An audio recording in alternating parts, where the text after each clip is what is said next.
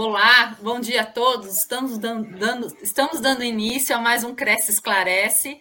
E o nosso convidado de hoje, o Alessandro Azoni. Deu uma enroscada aqui no começo, Alessandro. Tudo bem com você? Tudo bem, bom dia a todos da TV Cresce, do Cresce Esclarece. Bom dia a você, Cris, e toda a equipe do, do, é, do Cresce São Paulo. Bom dia para você também. E a gente vai falar hoje sobre o tema cuidados ambientais na compra de um imóvel. E a primeira pergunta que eu vou fazer é a seguinte: o que é uma área de preservação ambiental, Alessandro? E como que é identificada?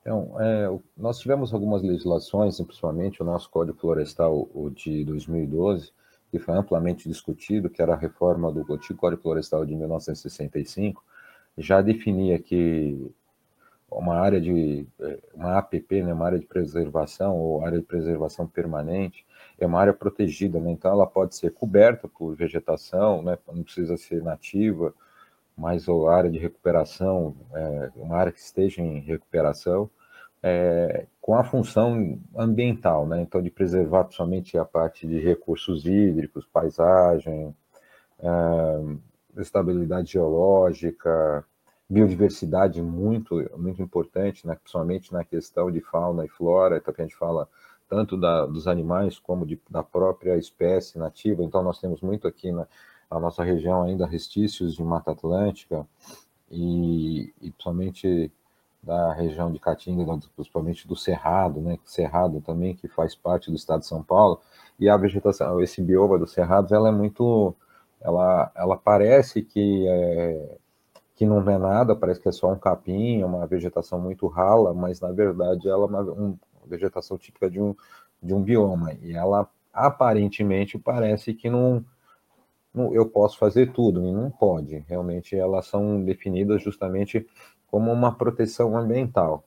Ela é, é, é uma, é uma segurança que, que a legislação coloca para que você possa, possa preservar a, o mínimo, principalmente a parte de recursos hídricos. Né? Então, parece que não, mas é, essa região do Cerrado, ela tem uma questão diferenciada. Por ela não ter uma cobertura vegetal igual a que nós estamos acostumados com ver na, no bioma da Amazônia, do, ou na, a, na Mata Atlântica, que são grandes florestas, a, o Cerrado ela tem uma questão mais seca, vegetação mais rala, mas as pequenas árvores e os pequenos é, espécimes que, que existem, ela tem uma inversão ela é pequena por cima, mas muito grande por baixo. Então, é a capacidade de retenção hídrica, por, justamente por causa da, da diversidade hídrica né, que tem nessas regiões por mudanças climáticas. Né? Então, quando e ela, por ela ter essa capacidade maior de absorção de água, é que ela faz o abastecimento somente dos aquíferos. O aquífero é aquela, é, aquele, aquela é, tipo uma, um lençol freático que, que pode ser é, de cavernas, onde fica aquele abastecimento de águas subterrâneas. Então, quando você fala assim, ah, mas por que, que eu tenho que preservar? Porque senão você pode acabar com essa captação de água no solo, e aí você começa a ter um problema também da captação de água subterrânea. Então, quando você vai fazer um poço artesiano, você não vai mais encontrar água, cada vez você vai ter que perfurar mais fundo. Mais. Cada vez mais fundo. Então, por isso que existe essa questão né, definido lá pelo Código Florestal, a Lei 12.6051, lá de 2012, que ele é tão rígido nesse sentido. Alessandro, como é que como a gente consegue identificar essas áreas é, é, que são tão importantes? Porque a gente está vendo que está tendo uma escassez cada vez maior, né? A gente está com problema de falta de água, a escassez hídrica está emanando aqui no nosso, no nosso mundo, eu posso falar, né? E como é que a gente consegue identificar quais são as áreas de preservação ambiental? Hoje, hoje tem um instrumento, pelo menos no estado de São Paulo, nós temos um instrumento muito bom. Eu estou até com ele aberto aqui, quando a gente conversava fora do ar, que ele chama assim, ó, datagel.ambiente.sp.gov.br. É um mapa praticamente do estado de São Paulo e, e dentro, assim, ele é dividido. Você tem uma parte do mapa e a outra parte de, de camadas.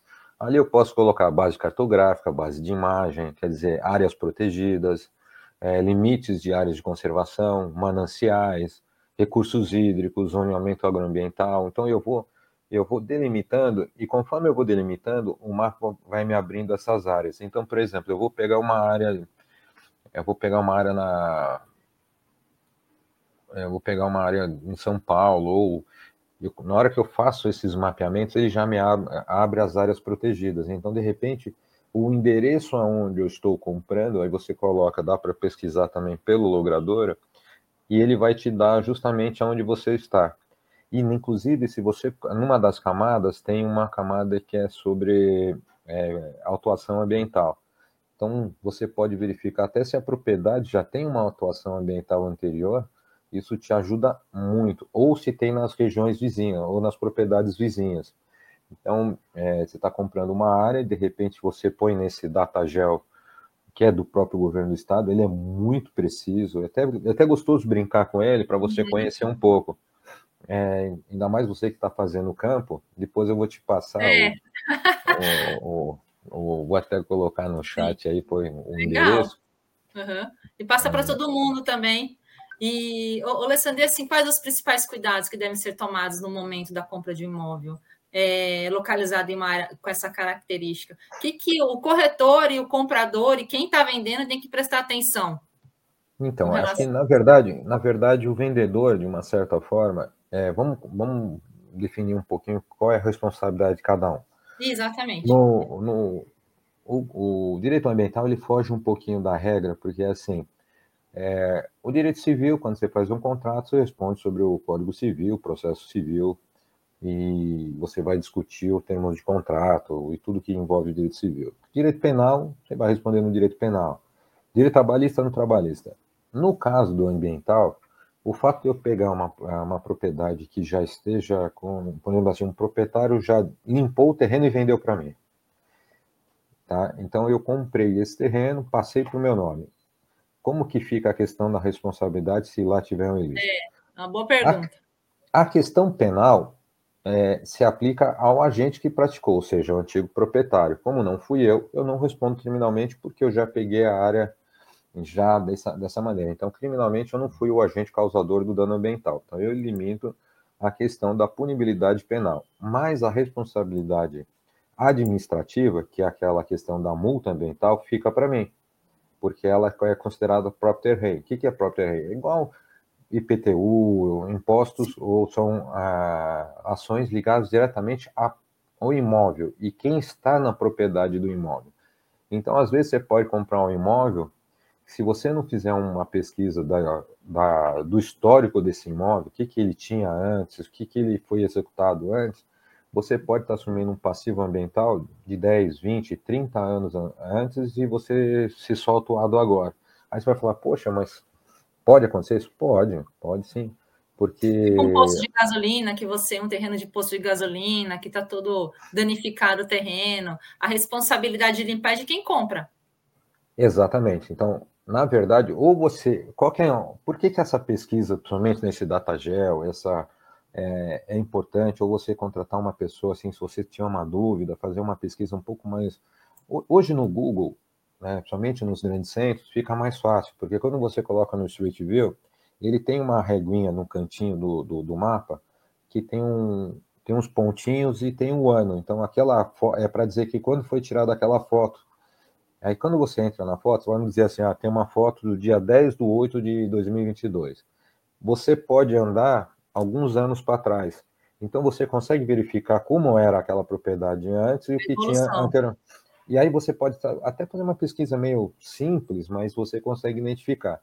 Vamos dar um exemplo. Você comprou uma, um posto, uma área que era um posto de gasolina e você nem sabe, porque o, a pessoa desmanchou o posto, o, o, proprietário alugava para um posto de gasolina, ele descaracterizou o posto, é, construiu em cima e você comprou essa propriedade. E aí tem uma contaminação de solo que não estava chegando, não estava dando problema na sua propriedade, mas estava chegando no seu vizinho, a, em alguma coisa que seu, um vizinho já aconteceu, já peguei casos de que a CETESB é, pegou um, um, uma outra propriedade, era um quarteirão para baixo, e ela foi subindo a, a, quando a empresa fez a, a defesa e o monitoramento ambiental, viu que a contaminação não vinha da propriedade dele e foi buscando até chegar no meu cliente. e a, e a contaminação estava no terreno dele. Então, é, ele falou, poxa, mas eu não fiz nada. Só que o que aconteceu? Era uma antiga metalúrgica e eles trabalhavam muito com questão de solventes.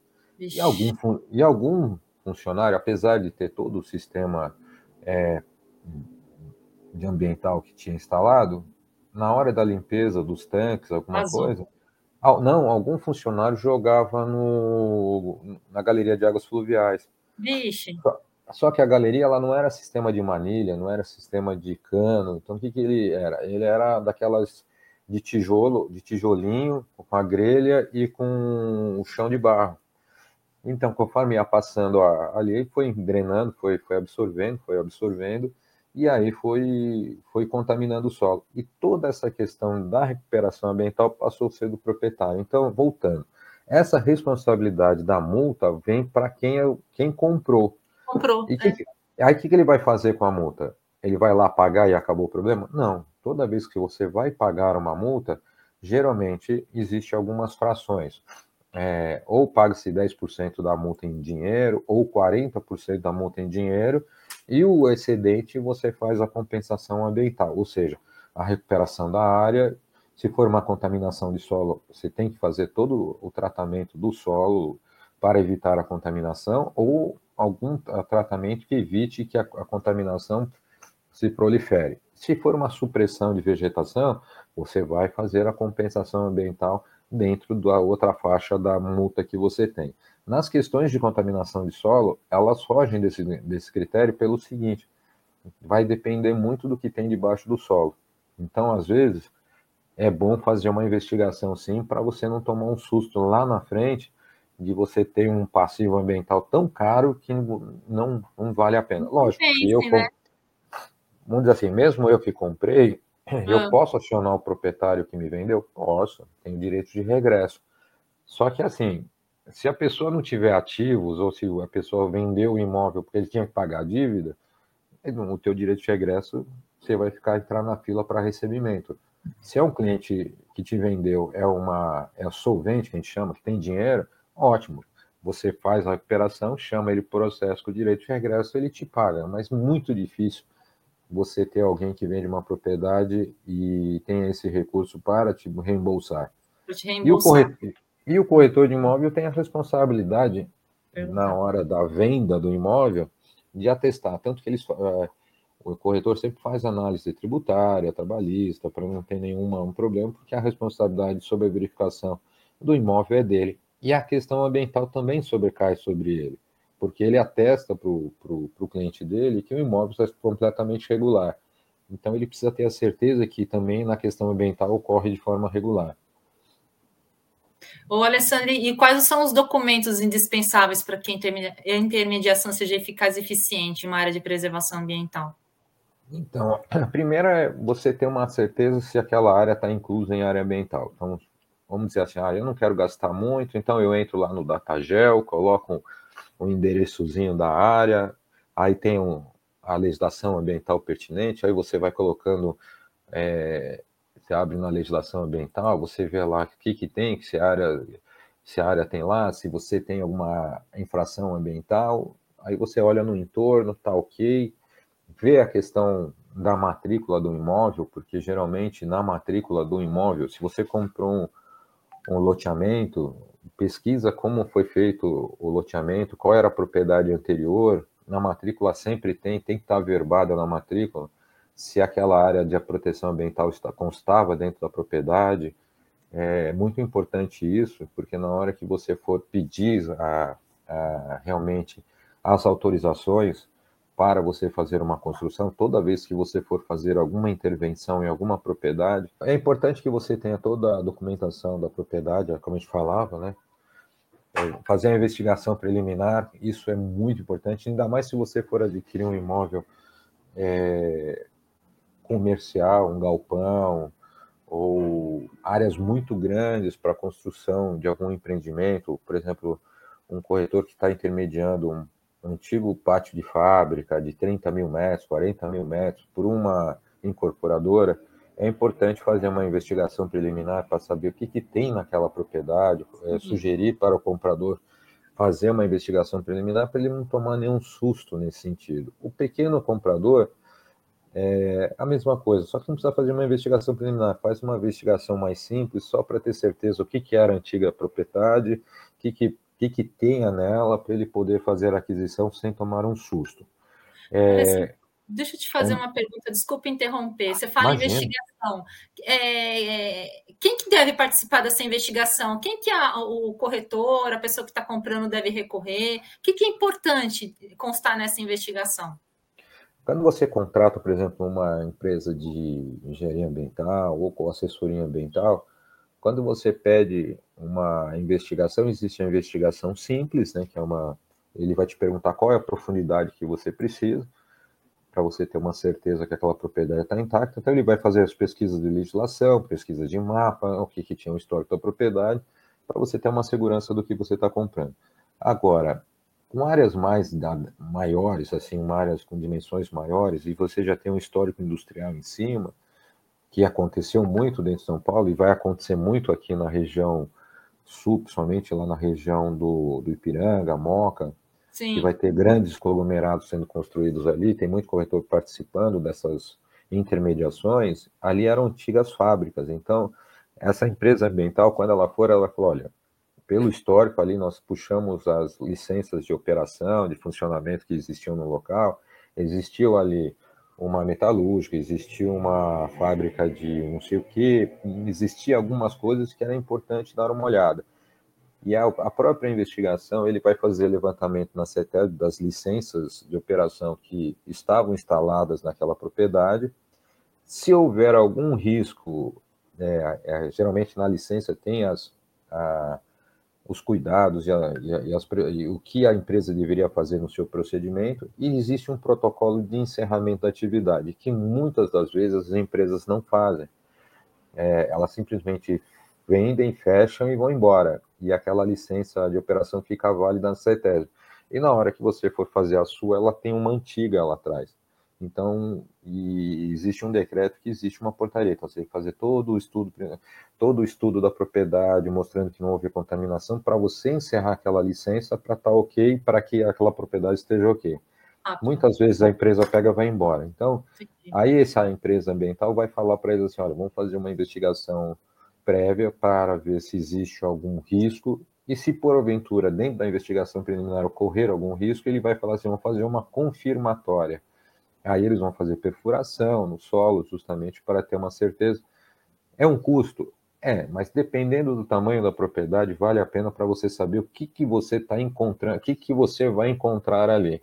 Então, o corretor é importante que ele saiba dessas ferramentas para ele poder oferecer isso para para, para o seu cliente, justamente para mostrar que existe uma segurança, não simplesmente ficar preocupado em, em vender a propriedade e, e, sem saber o que tem, porque às vezes é, tem, tem incorporadores e construtoras que gostam muito desse passivo porque elas, elas fazem uma investigação prévia e aí eles negociam com um valor mais abaixo. Vamos dizer assim, uma propriedade que hoje está valendo é, 10 milhões, 20 milhões, mas existe uma contaminação de solo é, naquela região, naquela área e que para o meu tratamento é 7 milhões, então provavelmente ele já vai fazer ele já vai fazer uma oferta de 13 milhões sobre uma propriedade de 20, porque ele já está tirando 7 do tratamento.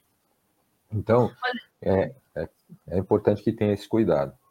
Alessandra, e especificamente, qual é a responsabilidade do corretor? O que, que, o que, que acontece com ele se ele souber ou, ou ele não souber que a área é de preservação ambiental e negociar esse imóvel? Ele Especificamente, toda... o que pode acontecer com ele? Ele pode responder por perdas e danos, ele pode responder até com o seu próprio patrimônio, entendeu? Então, é...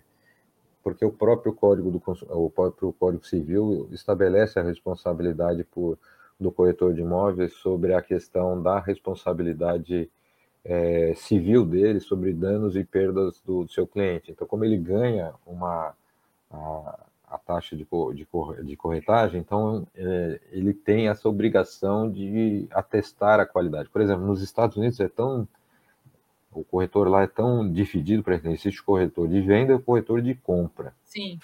Eles são divididos em duas funções. E a, o corretor de venda, ele, ele se responsabiliza perante a prefeitura e o Estado sobre a, a, sobre a qualidade daquele imóvel para ser vendido. Então, se houver algum problema, ele já responde automaticamente. Então, lá a responsabilidade é um pouco maior. Aqui, na verdade, o, o cliente vai ter que acionar judicialmente, mostrando que ele não foi, é, não foi atendido. Lá nos Estados Unidos é uma coisa já que é automática. Então, se houver algum problema, o corretor é automaticamente acionado para responder todos Sim. os processos que tenham lá. Então, é, tem que tomar muito cuidado porque as ações ambientais elas têm um valor, um valor agregado muito alto, então isso pode pesar muito na questão do bolso do corretor. Alessandro, chegou uma pergunta aqui do internauta Levi Entulho. Alessandro, nesse exemplo que comprei, uma área estava limpa, desmatada, e depois veio a obrigação de reparar o dano ambiental, desmatamento. Neste caso, posso substituir, substituir o plantio por uma compra de mata dentro do mesmo município, fazer essa substituição ao invés de repor a plantação na área adquirida? Vai depender da legislação do município. Por exemplo, o município de São Paulo não aceita o Estado aceita. Se você foi autuado pela CETESB ou pela Secretaria do Meio Ambiente do Estado, essa possibilidade existe. Tá? Agora, se você foi autuado pelo município, tem que ver a legislação municipal se cabe essa é, comprar essa área para fazer a compensação ambiental. Então, vai muito de legislação municipal. Aqui no, na cidade de São Paulo, ela não permite que você compre uma área ou destine uma área de preservação fora da propriedade ou próximo da propriedade. Já o Estado e a CETESB aceitam essa situação. Alessandro, agora uma pergunta aqui: algum contrato especial que deve ser elaborado para que ocorra segurança nesse tipo de intermediação? É diferente o contrato de, de não, outras? Eu, não, eu acho que eu acho que no contrato de, de, de, de compra e venda deve existir uma cláusula sobre a responsabilidade ambiental, ou seja, que o proprietário, o vendedor, ele se responsabiliza por todos os danos e todos os, o, todos os danos e tudo que foi feito na propriedade até o momento da venda. Porque quando existe essa cláusula, se ele já está tentando maquiar alguma coisa, ele já vai se assustar. Então, porque aí você já coloca a responsabilidade civil, criminal e administrativa passam a ser do, do vendedor. Então, para ele ter uma certeza de que ele está assumindo esse ônus, porque foi que nem ele comprou é, esse caso em tela que ele mandou. Ele comprou uma propriedade que já estava desmatada, ele não sabia. Ele achou que a propriedade já estava ok. Ele foi lá, comprou e veio a polícia ambiental ou veio o órgão ambiental municipal e autuou por desmatamento. Ele falou, mas eu não sabia. Então, é, ele pode acionar o antigo proprietário que vendeu para ele? Pode. Só que até aí todo o desgaste que foi feito é, já, já, já foi em cima do, do proprietário. Então, acho que quando a gente amarra isso em contrato, uma cláusula simples no contrato de compra e venda, ou na promessa de compra e venda, isso já segura bastante. Lembra-se que um, um, contrato ele tem alguns instrumentos jurídicos, então tem que ter a assinatura do proprietário, a assinatura do vendedor e duas testemunhas. Isso é muito importante para que isso fique um documento para que seja um instrumento para uma execução. Senão você tem que entrar com outra uma ação de conhecimento para transformar aquele contrato numa possível cobrança, entendeu? De, de fazer uma execução. Então, o contrato ele tem que seguir com aquela. Às vezes a gente não, ah, não, não só assina o proprietário e o vendedor. E as testemunhas? Não, põe duas testemunhas, põe o RG das testemunhas, tudo bonitinho, para ele virar um instrumento é, jurídico passivo, um título extrajudicial para poder ser executado. Chegou mais uma pergunta aqui, Alessandro, do Rafael Rossa. Por que uma infração ambiental, primeiramente, é competência criminal e depois declina para a esfera civil? Não, não, Rafael, não é bem que não é bem assim. É que depende da velocidade que a coisa anda. Geralmente, geralmente, na sua, vamos dizer assim, totalidade, vamos dizer assim, 90% dos casos, ela começa com uma autuação administrativa. Prefeitura, CETESB, ou órgão estadual, ou órgão federal, IBAMA, ou CMBio. Então, começa, nós temos as três, as três esferas de poder, município, estado e governo federal. Quando o agente vistor ou agente fiscalizador ambiental vai no local e faz o auto de infração, na hora que ele lavra e joga no sistema, automaticamente ele já imputa o sistema da, da Polícia Civil. Automaticamente vai para a Polícia Civil. Ah, geralmente é uma delegacia especial, que é o, aqui é o DPC, é, aqui de São Paulo, que ela faz, cuida desses tipos de investigação, então automaticamente vai. Pode ser que a velocidade da investigação policial seja mais rápida do que do órgão ambiental, que você pode fazer recurso, você pode apresentar lá várias defesas mostrando, só que ali no curso o penal vai muito mais rápido, porque o que, que acontece? Ao receber essa, essa denúncia, automaticamente abre-se um inquérito e aí você seja ouvido, já vai, é, é, o, o, rito é mais rápido, mas ela com, acontece simultaneamente, na, e tudo se dá a partir do auto de infração. Salvo nos casos que o Ministério Público, por exemplo, entra com uma ação, ela já notifica direto a polícia e a coisa começa pelo criminal, mas na maioria das suas vezes, vamos dizer assim, que 90, 95% dos casos começa com o, uma infração ambiental pelo, pelo executivo, tá? pelo, pelo administrativo, e dali automaticamente ela dispara automaticamente para o penal. Alessandro, vou encerrar aqui a entrevista com você com a seguinte pergunta: É possível perder o direito de propriedade quando a aquisição não segue os trâmites legais, principalmente por falta de informação adequada? Existe algum meio dentro da lei para recorrer a essa situação?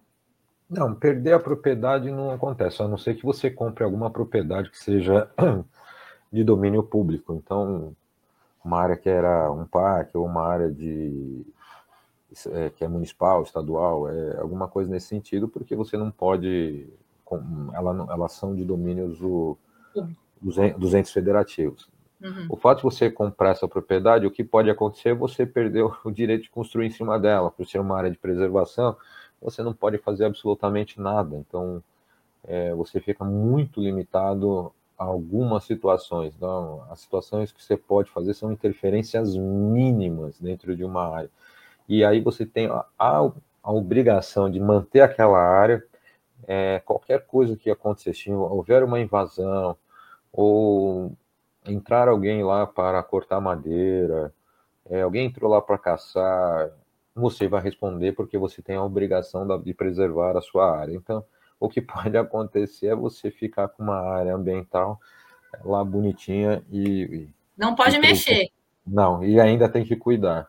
O Estado de São Paulo ainda tem uma legislação mais, mais né, branda, porque na questão de incêndio, porque teve muitos incêndios no, no Estado de São Paulo, por o pessoal jogar bituca na estrada Sim.